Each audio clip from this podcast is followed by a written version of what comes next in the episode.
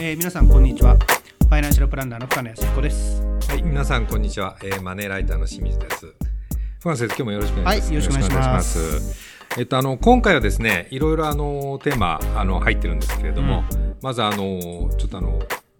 2020年のちょっと確定申告、はい、特にはサラリーマンが確定申告する際にですね、うん、気をつけたいこと。これをまずちょっとテーマにお話しいただきたいんですけれども。はい。えー、まあ、いわゆるですね、通常サラリーマンの人っていうのは、はい、えー、会社でですね、うん、年末調整という形で税金を納めているので、はいまあ、何もない人っていうのはそれで終わるっていうのは一般的ですよね。そうですね。で、それ以外に、じゃあ確定申告が必要な人っていうのは、うん、例えば会社で年末調整終わった後に子供が生まれたとか、はい、あるいは昨年に住宅ローンを組んで、うん、えー、その場所に住み始めたとか、マイホーム購入してね。で、あるいはまたですね、医療費が年間10万以上かかったとか、うん。うん、まあ、その一定の条件がある人っていうのはですね、うん、えー、確定申告が必要という形になりますね。まあ、必要というのもですね、うん、例えば医療費控除なんかしなければメリットが得られないっていう形ですから、まあ、積極的にそういうようなもの、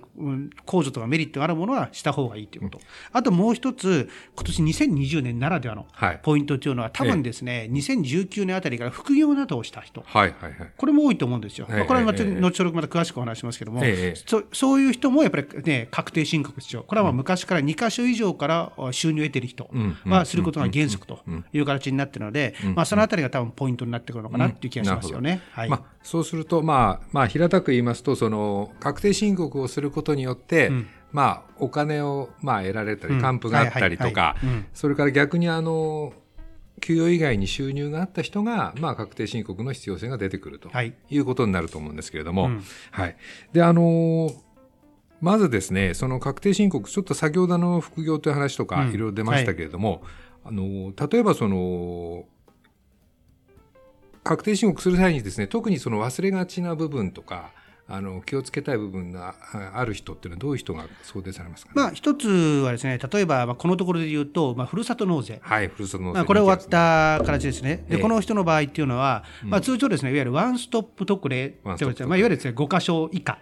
の場合であれば、基本的にはですね、確定申告はしなくても、うん、まあ、その寄付金控除とか利用できるという形になるんですけども、ね、実はですね、えー、自治体からですね、うん、えー、出てくるワンストップ特例の書類を一定の規律、もう残念ながらですね、これ皆さん聞くときにはもう期日閉まっちゃ終わっちゃってるんですけども、はいはい、それを出してない人は実は確定申告しなきゃ、ワンストップ特例やってもだめなんですよ。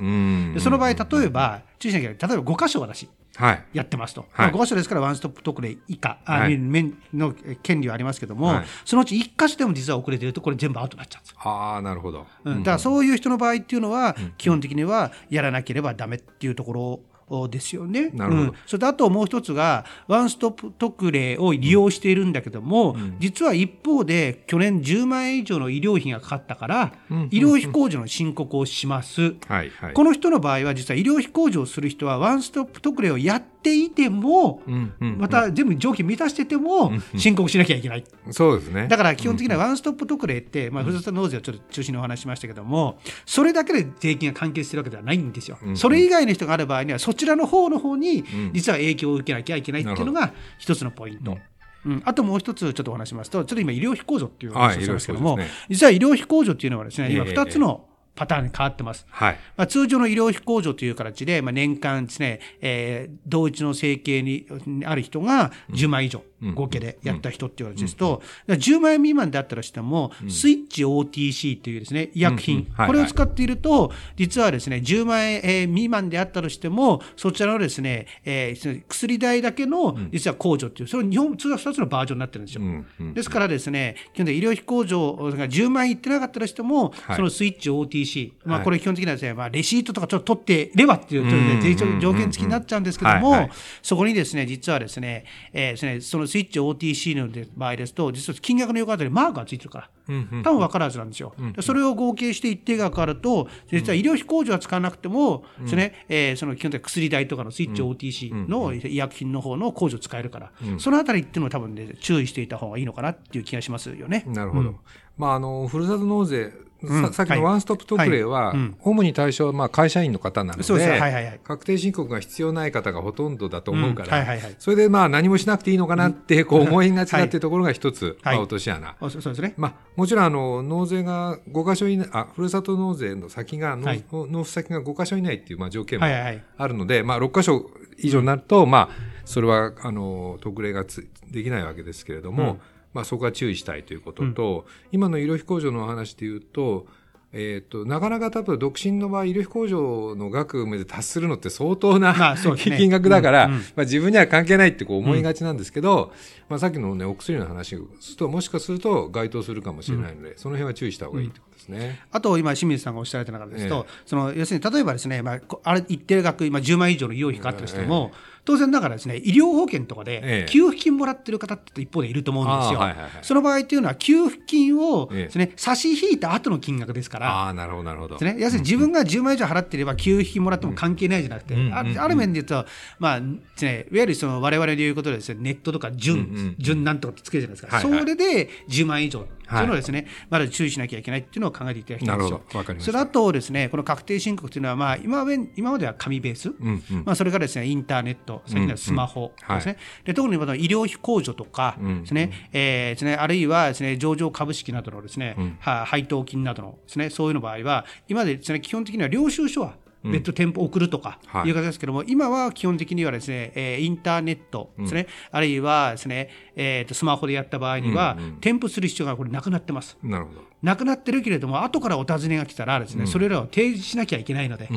うん、基本的にはですね、えー、添付する必要がないからと言っても、うん、ね、破棄しちゃうと、これとんでもないことになるんで、それは注意していただきたい。取っておくとですね。はい。わ、はい、かりました。はい、あと、あの、確定申告でもう一つ、あの、最近、まあ、投資をされる方が増えているので、まあ、あの株式で、はいはい、まあ、あの損損得の話が、はいはいはい、これちょっと確定申告とかかってくるお話だと思うんですけど。そうですね、特にですね今、清水さんがおっしゃられたのは、まあ、昨年ですね、まあ、その世界同時株高で、ええ、ややいい1年間というかもしれませんけれども、え、当然、中にはですね銘柄選択などにちょっと失敗して、ですね、残念ながらですね損失を被ったっていう人出した人、はい、いらっしゃると思うんですよ。で上場株式なんかの場合ですと、基本的には特定口座。の源泉徴収ありという口座を利用していれば、これはもう金融機関が税金の徴収から、えあごめんなさい計算から徴収まで全部やってくるので、原則何もしなくても OK そうですね。ただし特定口座の源泉徴収なしと、一般口座を利用している人はまずそもそも自分で確定申告しなきゃいけないっていうのは大前提ですね。でそれ以外に例えば特定口座のさっき言った源泉徴収あり、これを利用していたとしても、実は損失を被った場合、まあ、最長3年間、翌年以降繰り越せるんですけども、うん、その繰り越しを利用するためには確定申告をすることがこれ条件になってるんですよ。うんうん、だ勝手に自分は100万円損したから、来年ですね例えば19年の100万円の損を、例えば20年、まだちょっと始まったばっかりですけども、今年の利益にぶつけようと思っても、申告をしてなければ実は昨年の100万円の損はなかったものと。見なされちゃってるから、それを考えるのであればですね、えー、特にですね損失を被って繰越控除を使う場合には必ず確定申告が義務付けられているということ。うん、うん、これをやらないと残念ながらですね、えー、基本的にはですね還付等受けられませんので、うんうん、それは注意していただきたいですね。そうですね、はいあの損益通算っていうね、はい、あの方法があって、はい、それでまあその年のまあ利益とまああの損失分をまあ相殺できるんですけども、その結果損失が出た場合今度この繰り越しによってさらにそのまあ控除を受けられるっていうことになるわけですね。そうですね。だから例えば、で今清水さんがおっしゃったこと、基本的にはその1年間、うん、だから例えば今今ですと、まあ、2020年の場合19年の申告をする形になりますけれども、うん、その場合には19年間の間で利益と損失、この場合の利益っていうのは売却益だったり、はい、配当金であったり、ね。えー、実は今債券の利子なんかも、えー、基本的には損益通算できますから、えー、えー、それらをやって、それでも残った、うん、損失が残った場合には申告をすれば、今度は2020年の利益と、うん、えー、基本的にはですね、通算ができると、そういう形になると。い。うのがですね、これ損益通算の繰越控除と呼ばれるものですね。はいはい。はい、わかりました。あの特にあの今の方なんかはあの確定申告はあの自分に関係ないと思いがちなんですけれども今お話出たようないろんな局面で確定申告すると、まあ、しなきゃいけない場合もありますし、はいはい、することで、まあ、あの自分に、まあ、メリットがある場合もありますので、うんうん、まあ、ぜひその辺注意していただいてあの確定申告についてあのチェックしてみるといいと思いますね。そうですね。まあ、はい、特にですね、まあ、基本的にはまあサラリーマンの人の場合ですと、まあですね、まあ、副業で例えばですね、かなりですね、えー、ですね、えー、収入があるとかですね、副業の方で、あるいはですね、たまたまですね、不動産投資とですね、すごく利益があった人以外っていうのは、一般的にはですね、たくさんさらにですね、増税の増税の方で取るよりも還付の方が多いというケースが多いので、まあ、そういう方の場合は必ず漏れなく申告をしていただくということが大切になりますね。はい、わ、はい、かりました。じゃあ、あの副業はまたあの次回詳しくあのお話しするとします。わかりました。はい、はい、今日はありがとうございました。ありがとうございました。